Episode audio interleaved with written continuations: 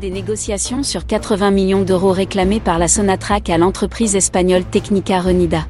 L'entreprise espagnole se retrouve dans un conflit avec le consortium formé par Neptune Energy et la Sonatrach, mais les pourparlers avec ce consortium sont à l'arrêt depuis le 8 juin. Cette entreprise a annoncé que la Sonatrach lui a demandé le versement des garanties de bonne exécution de la centrale de Toit Gaz. Un montant qui s'élève à 80 millions d'euros, le groupe espagnol affirme que le projet Toit Gaz comprenait l'ingénierie, les fournitures, la construction et la mise en service des installations de traitement de gaz d'une capacité de production de 13 millions de mètres cubes par jour, en indiquant que le client a commencé à exporter le gaz traité par l'usine en septembre 2019. En juin 2020, il a délivré le certificat de réception provisoire de l'usine, ce qui veut dire que l'usine n'a pas été livrée dans sa totalité, ce qui a impliqué des coûts supplémentaires.